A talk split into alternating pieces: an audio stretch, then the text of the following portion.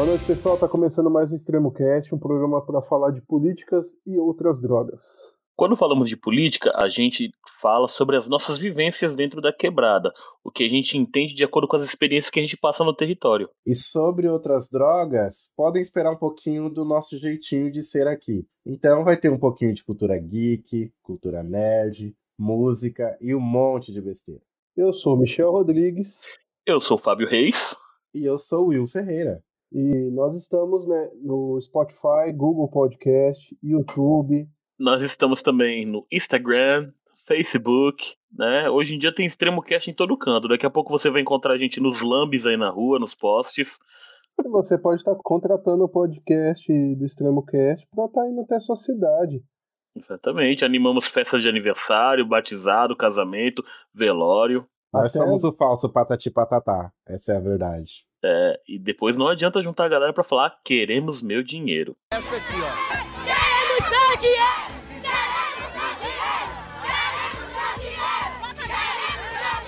Não, esquece. Aí vem a menininha lá. Caiu o microfone, já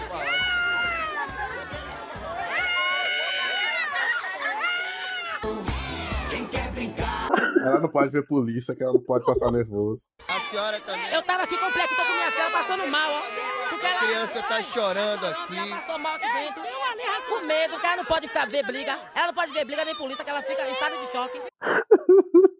O show era de patati patatá. Show era de patati patatá. Só que eles não vieram. Eu, eu acredito que patati patatá não fez essa palhaçada. Por falar em polícia, estamos aqui para falar sobre segurança pública.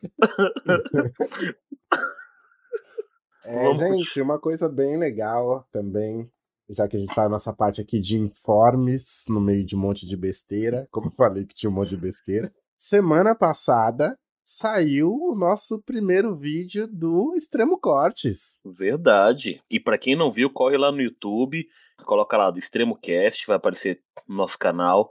Você já aproveita, clica lá para compartilhar, para curtir, fazer parte da nossa família, porque o negócio é louco, tá? Ajuda a fortalecer a página, pra gente fortalecer você também na quebrada. Se você tá achando que, ah, mas eu já ouvi, não. Lá são coisas que a gente discutiu, não entrou no episódio, a maioria. Então, corre lá porque tem umas discussões bem interessantes e vocês vão conseguir, né, ver a minha beleza. Aliás, eu estou solteiro. Me mande e-mail também. Pode mandar pelas redes do Extremo Cast que qualquer coisa. Daqui a pouco vai estar até no programa do Rodrigo Faro dançando com abacaxi. Will está solteiro. Está atrás de um pirigueto. Estou atrás de um pirigueto, gente. Exatamente. Já saiba que assim, eu tô solteiro, mas eu quero continuar solteiro. É, porque ele é rolezeiro. Eu sou rolezeiro. Exatamente, eu sou rolezeiro. Ó. Nós somos rolezeiros. Eu sou. Ai, é mano. aí, pessoal. Deixa seus comentários aí nos vídeos, deixa sua sugestão.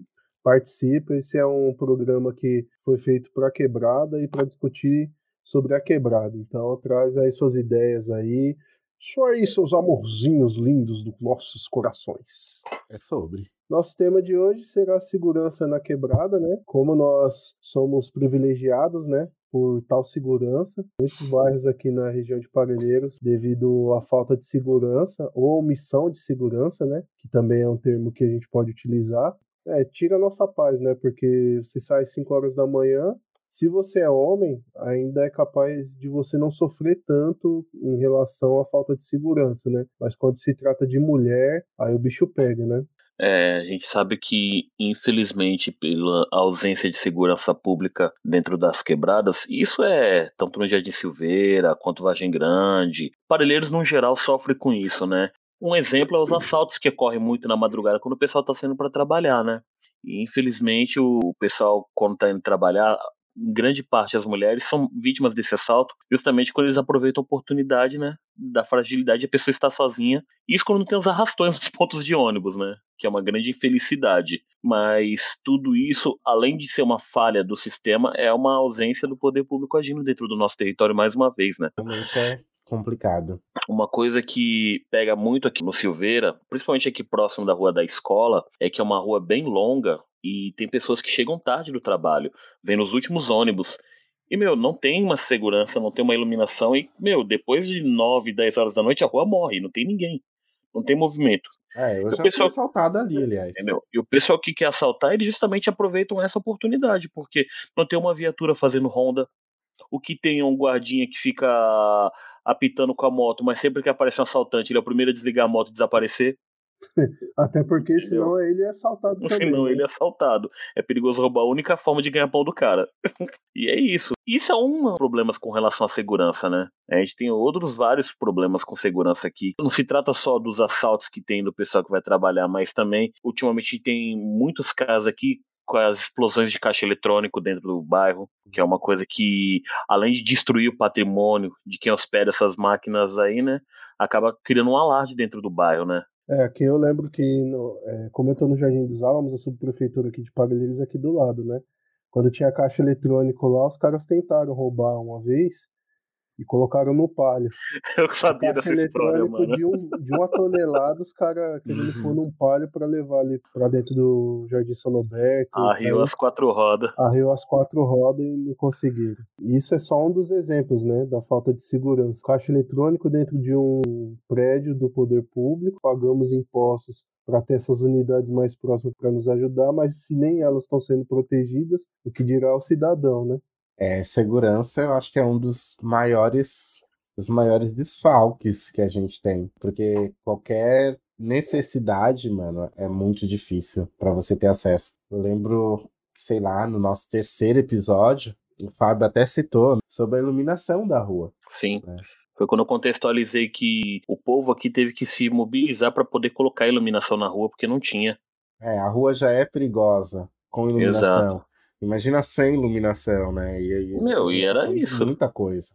Muita coisa. Imagina você andar um quilômetro mato adentro sem uma iluminação. Hoje, eu não ouço falar tanto, mas infelizmente eu acredito que ainda ocorra, que são casos de violência sexual contra as mulheres aqui dentro do bairro, né?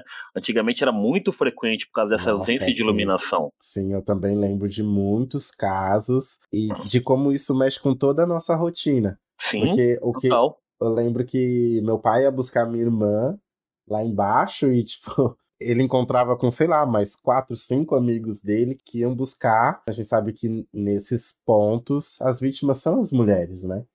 Sim, É. infelizmente. Eu lembro que quando eu tava na faculdade, tinha uma menina que tava tendo tanto caso, que ela tinha tanto pânico, que ela me esperava, mesmo, sei lá, ela saísse uma hora mais cedo, ela me esperava porque ela tinha medo de subir a rua.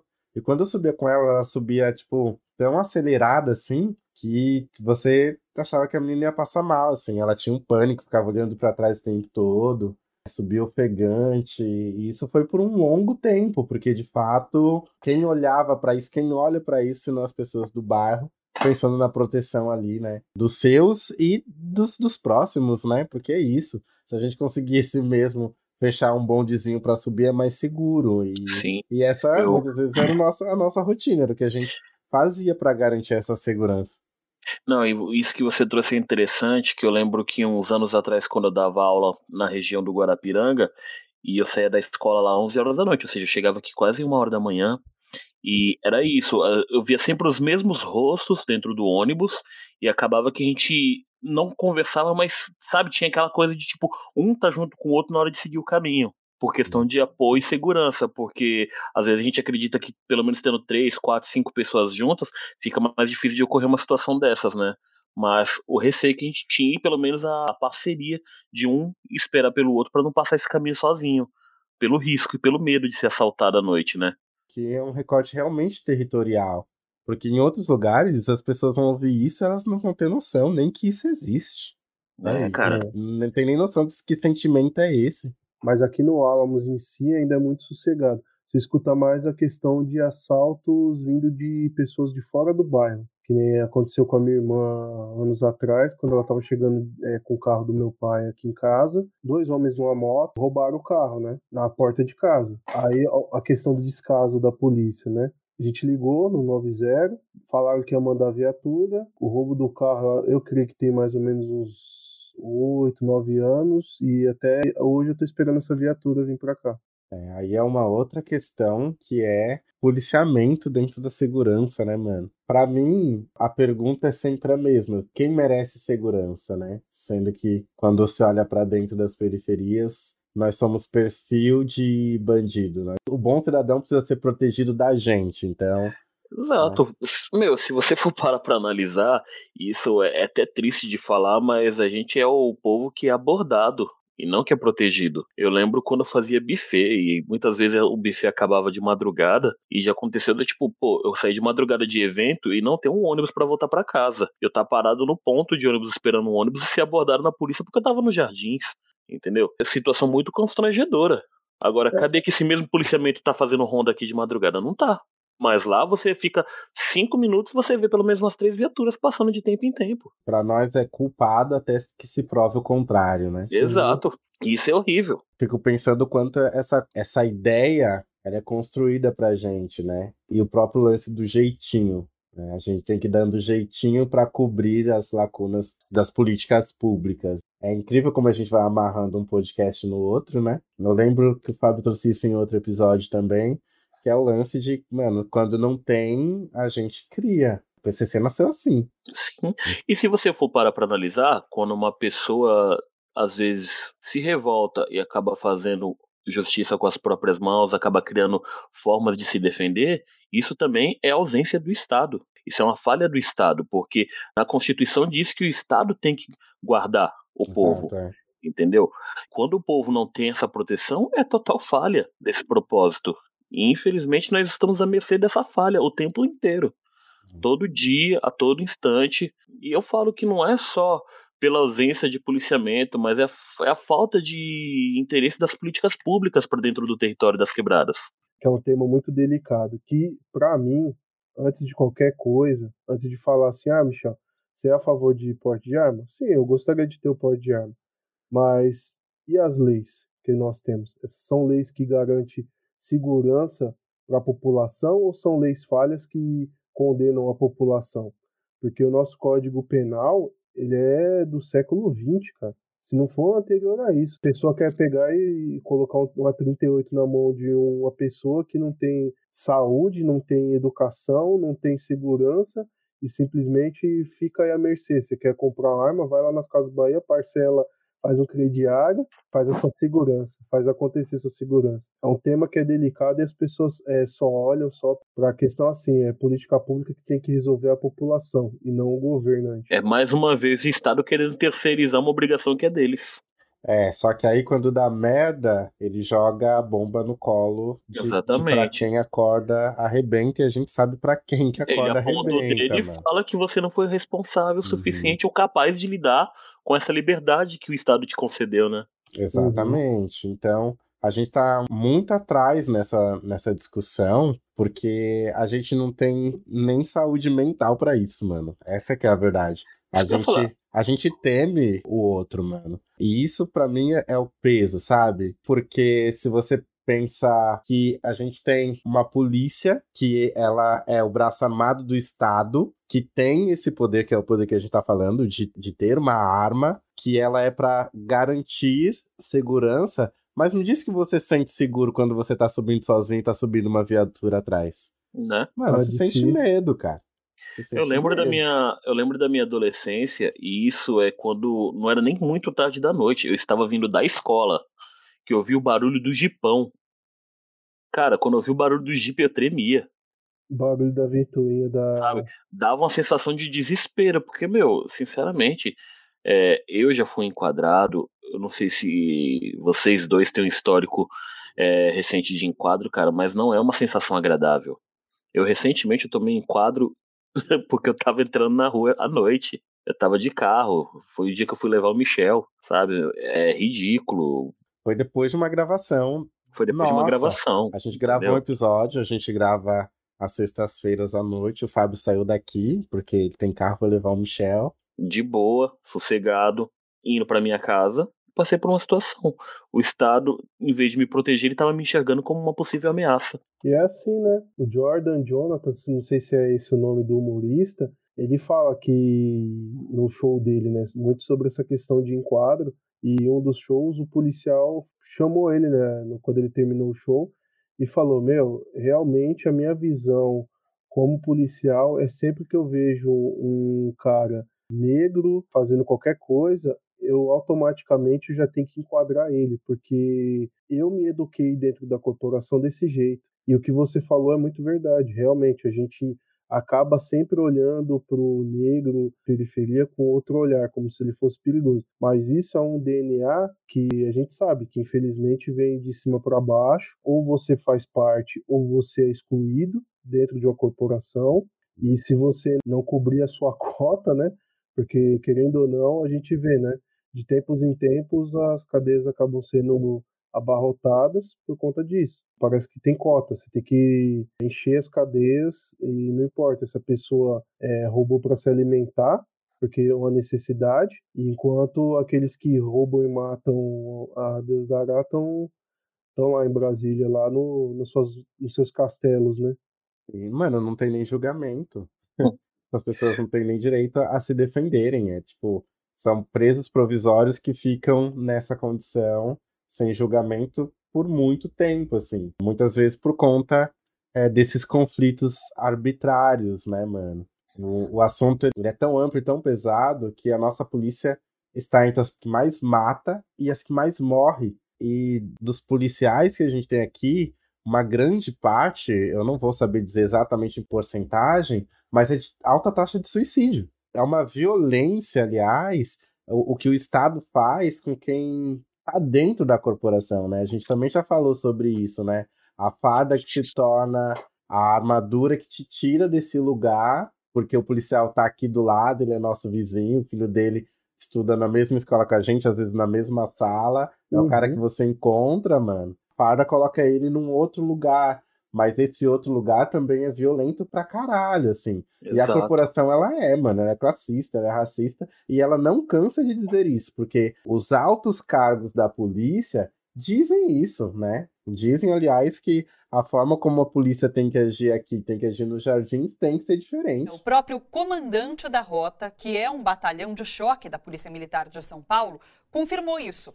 Em entrevista ao portal UOL, o tenente-coronel Ricardo Augusto Nascimento de Melo Araújo, que assumiu recentemente o comando da rota, afirmou que os PMs devem atuar e falar com moradores de forma diferente, dependendo do local da abordagem, em áreas nobres ou na periferia.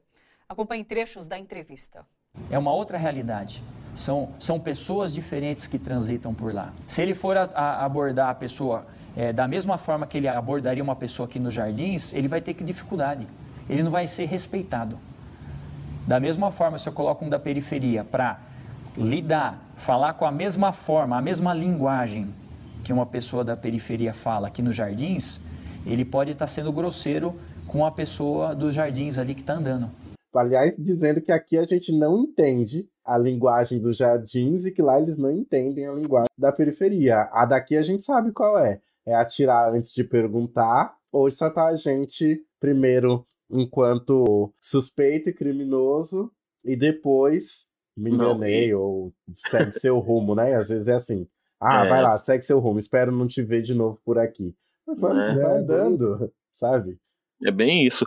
É um exemplo bem interessante que a gente tem aqui, e não é aqui dentro da quebrada, mas é uma periferia também, é uma quebrada, ali na favela da Paz, na época de Fórmula 1. Eles praticamente isolam a favela e qualquer pessoa da comunidade que decide passar ali em frente é abordada. E Ou aí seja... eu acho lindo, Fábio, porque passa ali num dia de Lollapalooza que tá cheio de gente branca, fechando ali tudo, no posto de gasolina, Sim. na frente, muita gente com grana fumando maconha. Exato, baseado e com segurança, viu? São, esses não são abordados. Esses não são abordados. Não, tá, mas aí é feita a segurança deles, né? Exatamente. Exato, do povo de bem, né? É. Da família de bem, do povo tradicional, né? A roda gira diferente para nós. Como é uma coisa absurda de se pensar, né? A gente precisa entrar de alguma forma em confronto com quem deveria nos dar segurança para poder ter segurança, porque a segurança pública ela nos vê como o problema a ser combatido. Eu tava lembrando, a gente falando da corporação daquele policial lá no Nordeste que foi morto a tiros lá pelos próprios colegas de trabalho. A nota da corporação foi a seguinte: não, ele perdeu o controle e desacatou as ordens dos comandantes, quando na verdade ele não queria oprimir a população. E a ordem era o quê? Oprimir. E ele falou: não, gente, eu sou do povo. Eu não posso oprimir, oprimir um igual meu. Só que tudo isso é tanto pela mídia que a gente sabe que ela tem que vender o que dá mais audiência, como a própria corporação preferiu pegar e jogar o cara como culpado, do que na verdade exaltar a atitude dele, né? Que foi o que? O cara não queria se rebelar contra a população, o pagador de imposto, aquele que lado a lado com ele na mesma batalha, que é sobreviver o dia a dia. E aí acontece isso. Então, tipo assim, é para ver o nível que chega, né? Essa questão, tipo, somos iguais perante as leis tanto naturais quanto deveria ser as leis criadas por por nós mesmos, pelos homens, e mesmo assim somos tratados diferentes pela região onde a gente mora, pela casa que a gente tem, pela moda como a gente se veste. São coisas que eu olho para o nosso Brasil, eu vejo o potencial que tem, mas desacredito por conta dessas atitudes. Porque uh, enquanto a gente ainda está debatendo coisas mínimas que é o básico de saúde, o básico de educação, o básico de segurança, as pessoas negligenciam isso. Como é que a gente vai evoluir, como é que a gente vai crescer, sendo que o básico nos é tirado, né? Estamos em confronto com o Estado. Isso para mim já é o mais absurdo, porque a gente está aqui tentando se fortalecer, como a gente falou, né, mano, do micro aqui, quando a gente vai tentar dar um jeitinho para poder garantir a segurança, quer colocar a luz na rua, mas as estruturas opressoras do Estado, elas se protegem, isso é que é foda. A gente, de fato, acaba entrando não só numa luta de classe, que é o que a gente já falou aqui, mas a gente acaba entrando uma luta contra o Estado, porque o Estado é quem divide, né? É quem coloca o que é para esse lado e o que é para aquele lado. E você vê exatamente isso, assim. Se a polícia vem e comete um, um, erro, seja, sei lá, de colocar alguém, encarcerar alguém, porque, sei lá, essa pessoa não baixou a cabeça para aquilo que ela entende que ela, ela não estava errada, que ela não estava fazendo nada, mano, essa pessoa vai ser presa e ela vai ficar presa, tá ligado? Ela não vai ter direito a julgamento e tá ok. Tipo, ninguém vai se mexer para mudar isso. Até o poder judiciário de alguma forma ele também legitima essa postura de quem está mais a, diretamente na ação ali. Aliás, também não vai condenar porque a corporação vai dar um jeito de dizer não, não teve nenhum equívoco nessa ação ou de alguma outra forma, ou vai encobrir, porque a gente sabe que isso acontece também, né? E as coisas continuam acontecendo porque é assim que é para acontecer e a gente vai disputando aqui. A gente vai tentando disputar porque a gente quer viver bem, mano. Só que você não vive bem com medo, né? Segurança, cara, segurança. Mais uma coisa básica, né? Estamos aqui de novo falando sobre direitos básicos. E mais uma vez a gente tá vendo que é algo que a gente não tem. Né? É, mais uma vez é negado pra gente, né? Sim. O delegado da Cunha, né, eu acompanho ele, apesar de algumas coisas que, claro, ninguém é 100%, não dá para concordar com tudo, mas uma coisa que eu concordo com ele é a questão da abordagem policial com câmera, né? Ele até fala, o bom da câmera tá com ele ali é que ele está se protegendo, caso aconteça alguma coisa contra a, a vida dele, ele está protegendo a pessoa que ele está abordando, porque se ele pegar e exceder alguma coisa, tá gravado. A pessoa já Exato. tem como comprovar. Só que a nossa PM, ela luta contra isso. Tanto que esses dias ele foi tirado do cargo dele de delegado por conta de denúncia tanto da revista Veja quanto denúncias internas de caras que deveriam pegar e apoiar o trabalho que ele está fazendo e são contra, porque eles acham que a polícia ela tem que continuar com o DNA que tem. E o que ele está fazendo perante a comunidade, as comunidades que ele trabalha está sendo um efeito positivo, porque as pessoas estão sabendo como se comportar na abordagem, como se comportar em relação à grosseria dos policiais,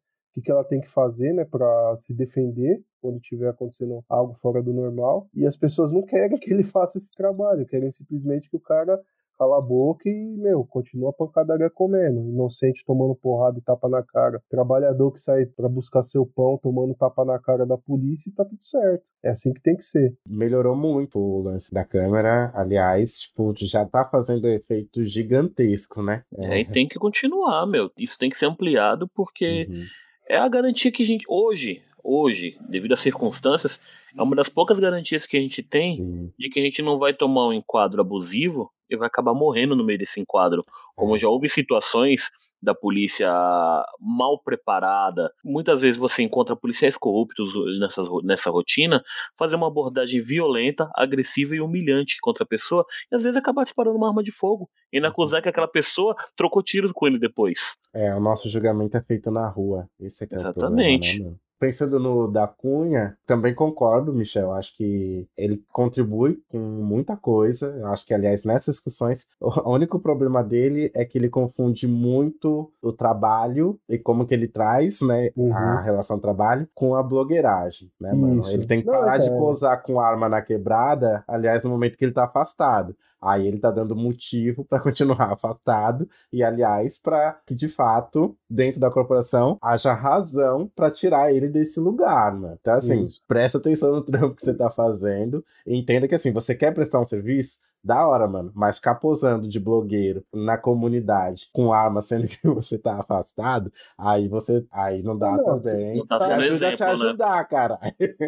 Tá afastado, velho, se desliga do, do trampo que você não pode realizar. É simples. Continua trazendo informação de um outro jeito, de um outro lugar, que não vai te prejudicar. E aqueles que gostam do trabalho dele são esses que vão levar ele de volta a dentro da, da corporação. Não vai ser é, os caras lá dentro que vai impedir isso. É, dentro da militância, né? Falando do meu lugar de militância, a gente fala sobre a polícia, as pessoas falam, ah, vocês querem acabar com a polícia. Não, a gente não quer acabar com a polícia. É importante que a polícia existe a polícia que a gente acha que tem que acabar é com a polícia militar. A polícia ela não pode ser é, repressora. Isso. Ela não pode defender o Estado, ela precisa defender a sociedade em primeiro lugar. A gente precisa de uma transformação, porque de fato a polícia ela é uma herança da ditadura e é a ditadura que defende aliás do Estado. Isso é um problema. A gente precisa de uma, uma polícia que ela seja mais humanizada, como o Michel traz bastante isso, né? Uhum. Ela precisa ser mais humana, ela precisa estar mais em diálogo com a sociedade, porque a gente vive, e aí eu tô colocando a gente que tá aqui levando, né, carregando esse estereótipo de criminoso, e o policial que sai todo dia com medo de tipo, mano, ou mato ou eu morro. Isso é uma pressão, ela já é violenta só por existir desse jeito. O policial tem medo de você, e é por isso que é a lógica de quem atira primeiro. Só que você nem tá, tá com uma arma, mano. Às vezes você tá com guarda-chuva, às vezes tá com a Bíblia, às vezes você tá com o celular, às vezes você tá com a carteira.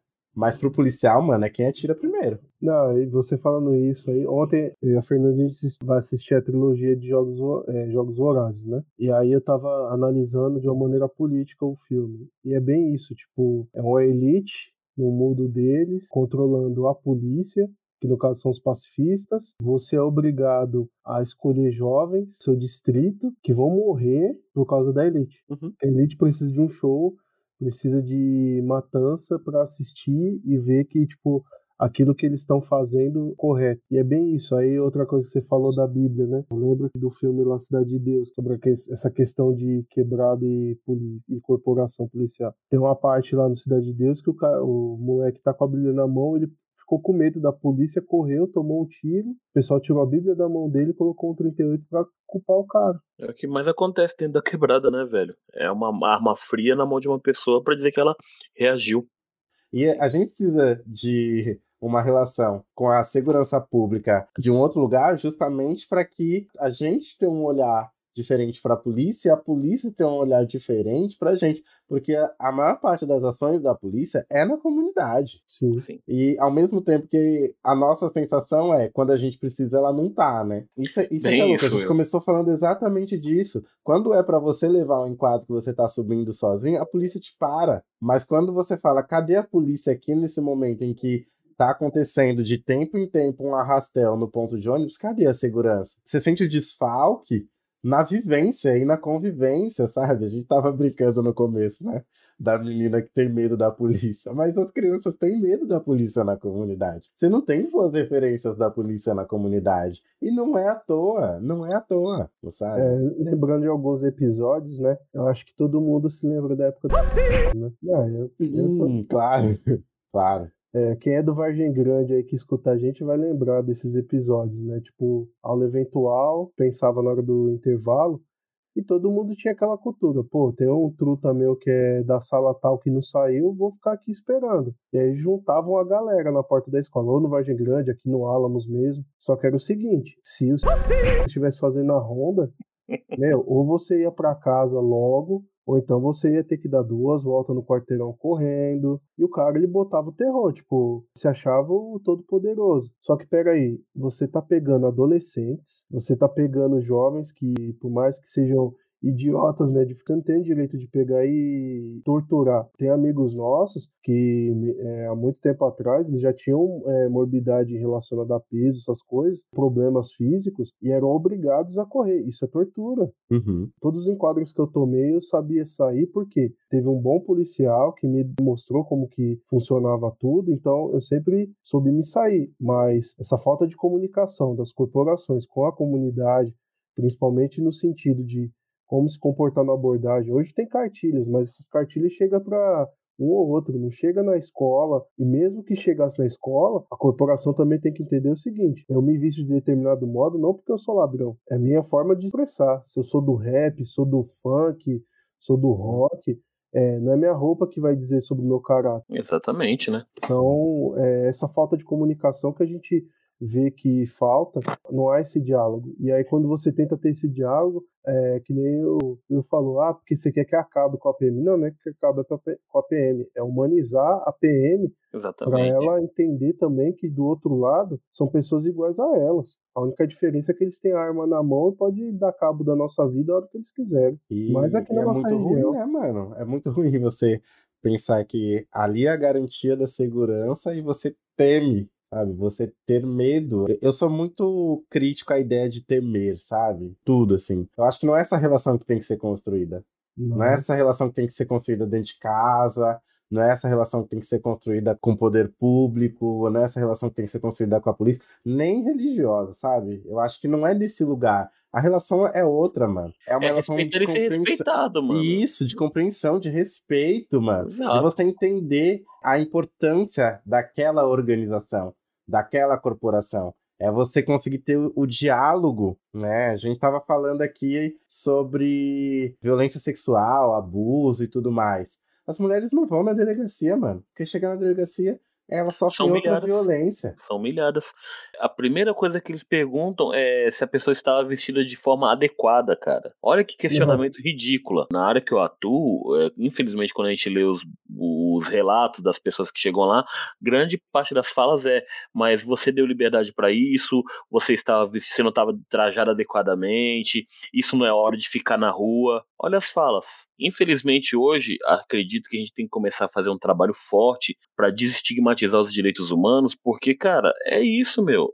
O pessoal tá perdendo a noção. Tá chegando num nível que as pessoas não estão mais conversando, estão indo por um senso comum primitivo, entendeu? Estão tirando o direito de ir e vir, de se vestir, de se expressar. Entendeu? Não interessa com que roupa tava, não interessa que horas tava, porque eu tenho certeza de uma coisa, assim como aquele grupo de adolescentes que era abordado na frente da escola, eles não enquadram os boys que estão na frente da balada tarde da noite. Por que, que a maconha tem outro valor dependendo de quem tá portando e onde, né? Sendo que a maconha. Essas brechas e, e esses olhares, esses estigmas, eles violentam, né? O, o Fábio trouxe isso muito bem. É, é, na verdade, é a negação dos direitos humanos. E na prática, só que é tão triste e tão revoltante de ver, porque a gente cresce a partir da falta. A gente cresce se preparando. Tipo, é o medo da polícia, é, é o problema da segurança pública que precisa dar conta, é uma coisa ou outra que você fala, tá, e aí, pra onde eu vou? Sendo que deveria ser óbvio, né? Mas, mano, não, não pra nossa realidade, não pra realidade dos nossos. A gente cresceu assim, antes da gente, no- os nossos tios, é, nossos pais, cresceram assim, e a gente tá aqui, né, com a idade que a gente tem, vendo aí outras gerações vindo e crescendo também com isso, né? Com os mesmos medos, né? É, esses dias eu tava vendo uma tirinha, eu não lembro exatamente onde que saiu, eu acho que, foi, acho que era do Charlie Brown, eu acho que era. E tava falando exatamente sobre uma situação que é muito da nossa época.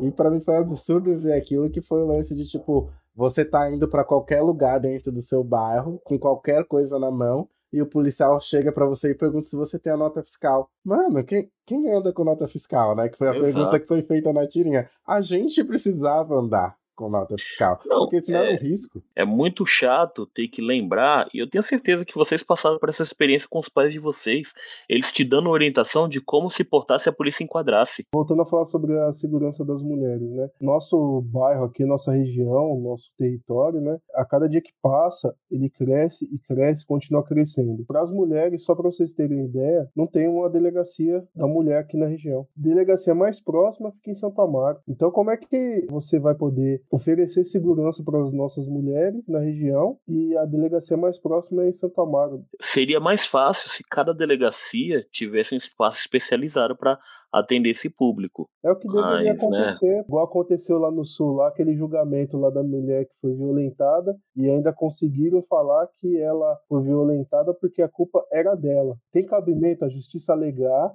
que a mulher foi violentada por culpa dela mesmo. É, foi o estupro culposo. Nossa, isso foi muito vergonhoso, cara. Não, acho que. É... Foi absurdo. Ah, foi. Acho que. É uma coisa que não existe, mano. Não tá, velho. Não acho existe. que isso é uma coisa que não dá. Acho que nem cabe para trazer aqui, porque, meu, eu não consigo falar sobre isso. Não, não existe, cara. É, Primeiro é que não existe. Falei, é, um julgamento totalmente machista. As estruturas se defendem, mano. Elas existem para isso, aliás, né? A gente tem que trazer um tema sobre isso, falando sobre estrutura política mesmo, em algum momento, porque os pilares. é, a gente volta. Ah, vamos para os Cavaleiros do Zodíaco novamente. Os Cavaleiros do Zodíaco. Sim, porque, mano, é isso. Eles se protegem, mano. E eles conversam, a, a maquininha rodando e uma realmente ali para garantir que a outra continue funcionando, rodando desse jeito. É, o nosso sistema de justiça, ele foi pensado para ser assim, com as brechas para ser assim. E aliás, com brechas para que coisas absurdas como essa surjam. E quem vai questionar, sabe? Não, quem, quem vai questionar? Quem questiona sempre somos nós, né? Porque a gente fala, filho de fulano de tal foi preso preso, independente do que a pessoa tenha sido preso, tá? Demora anos para que ele seja julgado. E aí, quando é um rico, que no, nesse caso aí do estupro culposo, foi um cara que tinha muita grana e a pessoa que foi violentada não tinha essa grana. Uhum. Então, isso é um exemplo que a gente está falando aqui agora, que é para trazer realmente na memória de vocês, para vocês entenderem como funciona a estrutura. O mais favorecido, ele sempre vai prevalecer sobre o menos favorecido. E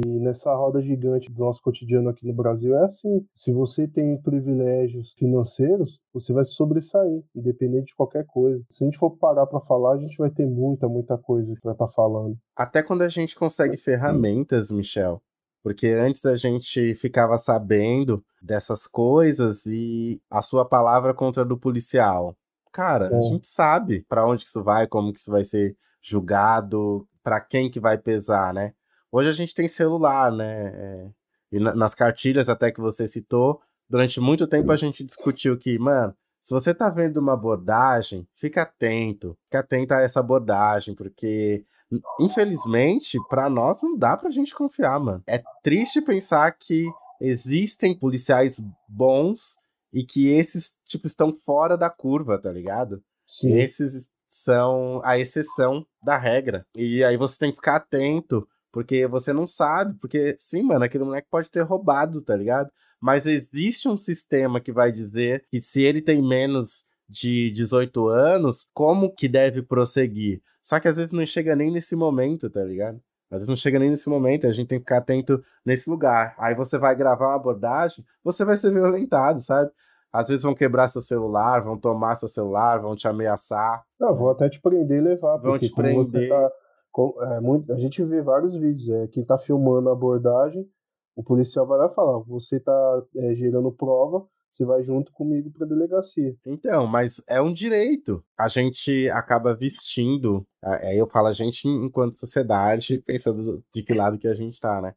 A gente acaba vestindo esse estigma criado. E aí o individualismo, né, que, que é um, o grande problema. Porque você sabe que você é uma pessoa de bem. Uhum. Aí quando se fala de pessoa de bem, você fala, ah, eu tô dentro disso aí, né? Tá, e quem não é a pessoa de bem? É aquele que você não conhece? Mas se você não conhece, como que você faz o julgamento a partir da ação? Então você vê uma pessoa levando um enquadro, aí você vê o jeito como ela tá vestida, o local onde ela tá, como ela é, o perfil e tudo mais, o jeito que ela fala, você aponta o dedo e fala, ah, marginal, né, mano? Tipo, se, se tá assim é porque tá devendo, se a polícia parou é porque tá devendo, mano. É Nem só um sempre. espelho, é só um espelho, sabe? Se não fosse aquela pessoa, seria você.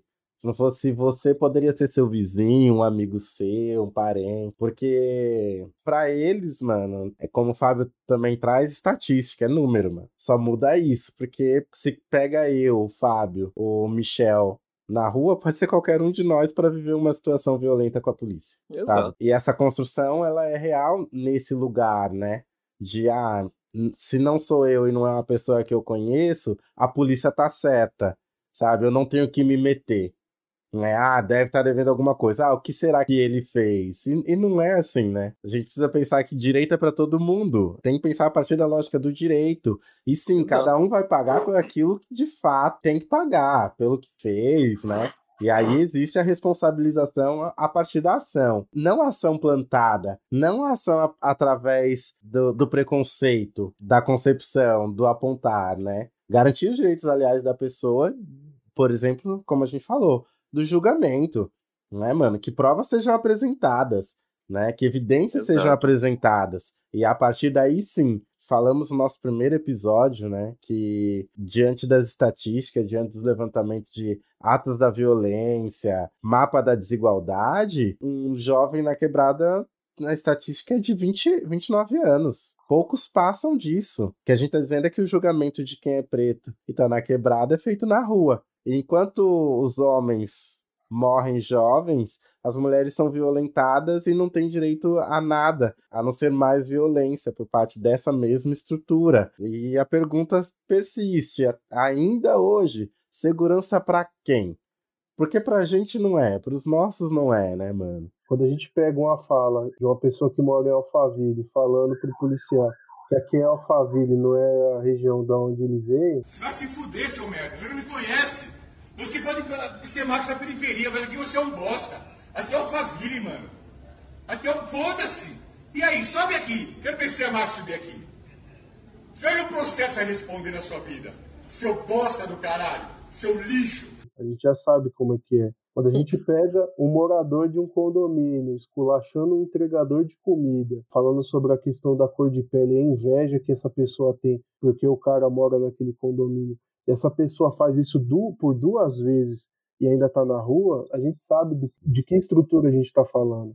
Semana passada, aquela socialite numa festa clandestina, que ela falou pro policial, né? Vai pra favela. No vídeo gravado pela Força Tarefa de Combate à Pandemia do Coronavírus, a modelo e influenciadora Lisiane Gutierrez aparece gritando com os policiais que participavam da operação. Lisiane Gutierrez participava de uma balada clandestina nos Jardins, bairro nobre da capital, com cerca de 500 pessoas. A confusão começou com a chegada da Força Tarefa ao local. O espaço foi lacrado, mas a modelo não foi conduzida à delegacia. Uhum. E essa mesma estrutura que faz com que essa violência aconteça é o que é usado como base para que mais violência policial aconteça, né? E aí você vai lá atrás, né, um Cidade Alerta, você vai ter um da Atena, que só vai falar que na quebrada é isso, né? Na quebrada É, só o que, é o que vende, né? é o que vende, né, mano? Então é isso aí, ó. A mídia, mais um pilar, mais uma engrenagem desse sistema, também trabalhando na garantia de que as coisas continuem iguais, assim. O- que é foda é que a gente continua sendo violentada aqui, por falta de saúde, por precarização na educação, pela falta de segurança e aí automaticamente pela violência policial.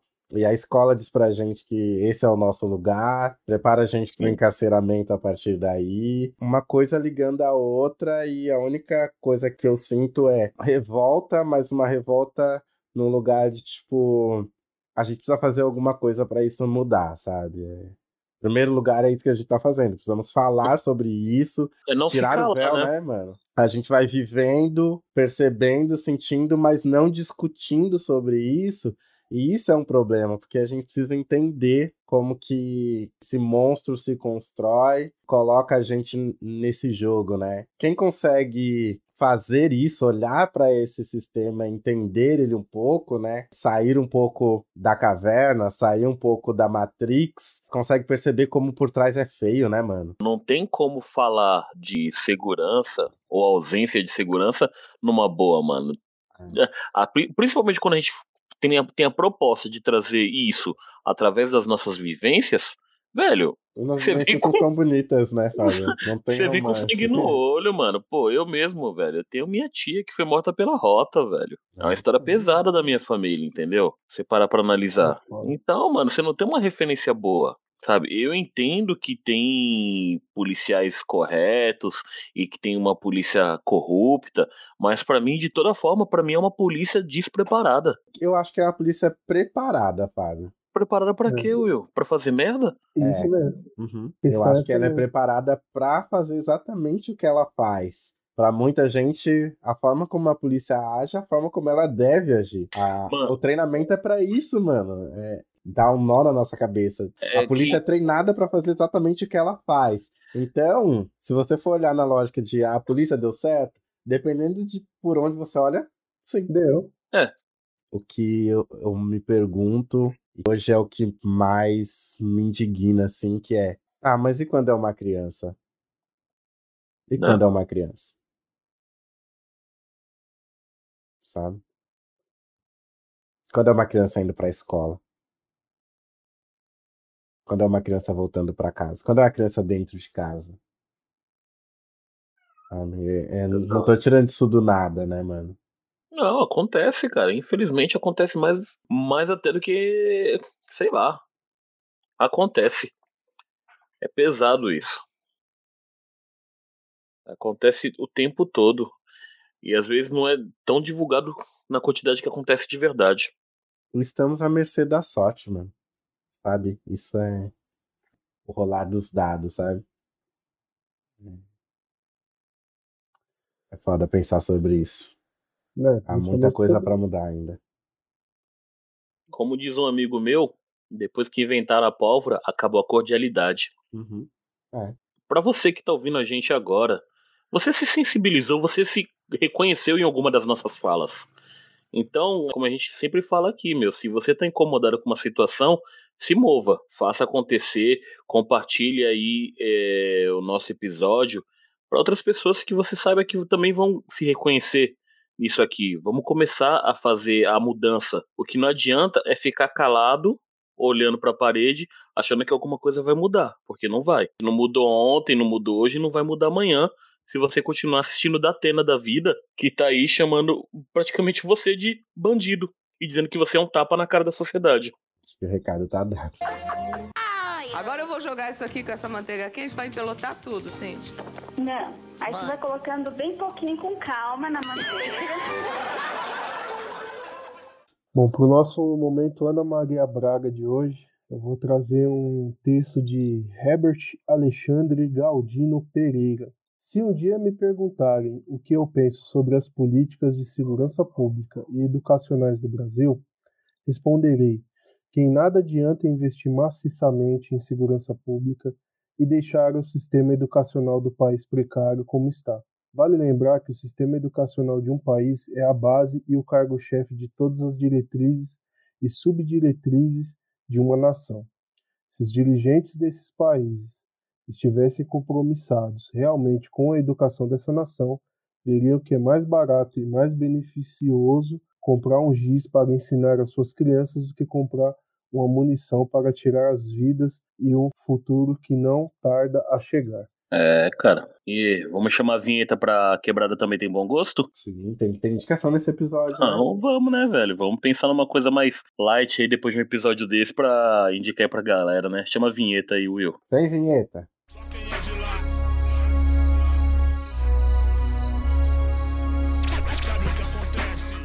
Bem, depois de um episódio pesado desse, eu vou indicar uma coisa leve pra relaxar um pouquinho, que é um filme nacional, um filme do Wagner Moura aí, né? Que é o Homem do Futuro. Conta a história de um rapaz que estava elaborando um acelerador de partículas e ele acabou descobrindo que não era um acelerador de partículas, era uma máquina do tempo. Ele tinha um trauma do passado que ele acabou pensando muito nesse trauma e voltou lá atrás para poder resolver as questões e acabou ramificando a história e fazendo uma bagunça na história dele até conseguir entender que muita coisa ele tinha que resolver com ele mesmo. É um filme bem bacana, assisti ontem aí com a família. Acho que vale a indicação para vocês. Na minha indicação de hoje, eu vou prosseguir um pouco no tema, tirando um pouco, acho que levando para um outro lugar da discussão, mas estou pensando muito na política atual que a gente vem discutindo sobre essa questão de segurança pública, essa questão de armamento, uma coisa que diante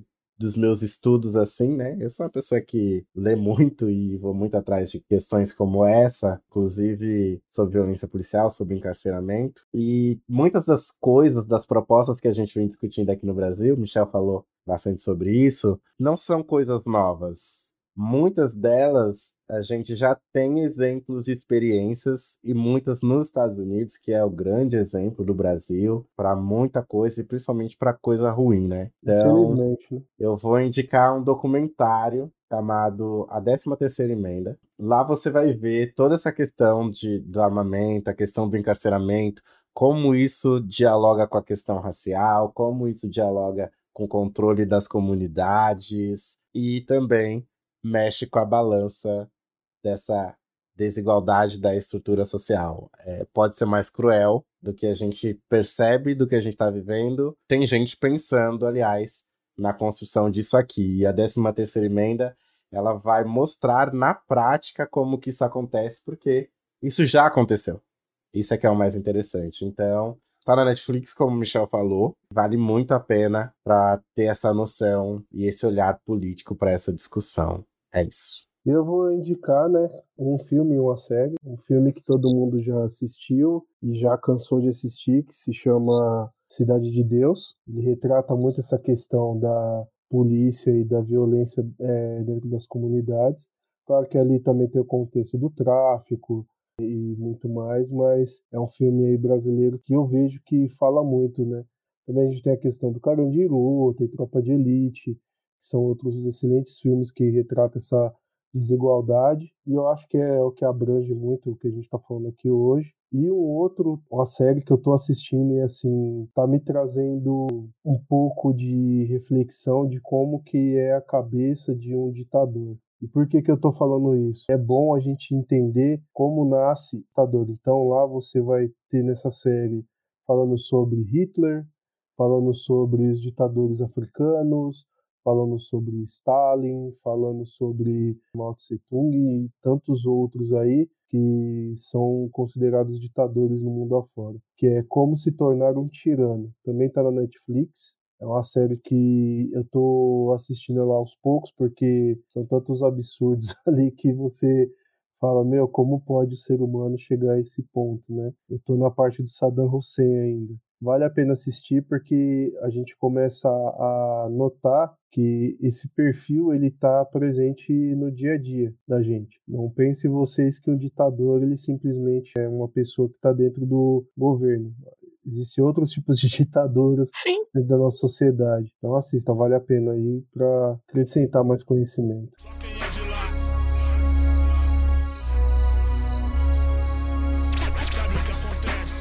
Acho que um recado que eu quero deixar aí para todo mundo que ouviu esse episódio, pense que na sociedade, pensando em viver em sociedade, nada surge, tudo é construído, tudo. E aí que começa o problema. Exato. Também tem aquele ditado, né? Para que criar se você pode copiar e melhorar, né?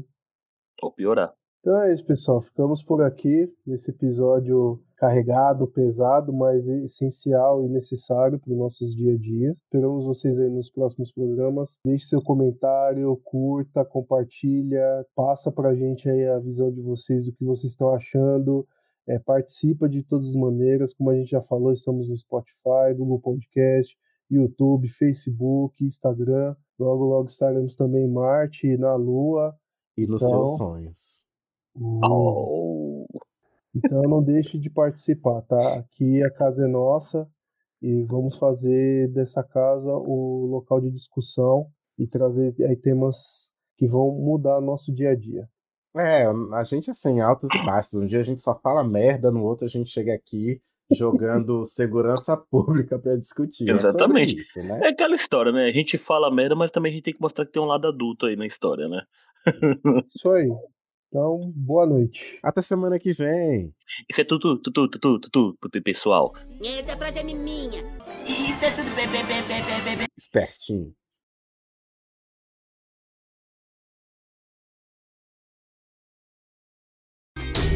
Marcos Vinícius da Silva tinha 14 anos. Ele é uma das oito crianças mortas vítimas da violência no Rio de Janeiro só esse ano. Antes de morrer, o menino teria contado à mãe que viu o momento em que um carro blindado da polícia atirou em direção a ele. E o meu filho viu da onde partiu o tiro. Eu cheguei no UPA, meu filho estava com vida, gente. O meu filho falou para mim: Mãe, eu tomei um tiro. O blindado me deu um tiro. Será que ele não me viu com roupa de escola, não, mãe?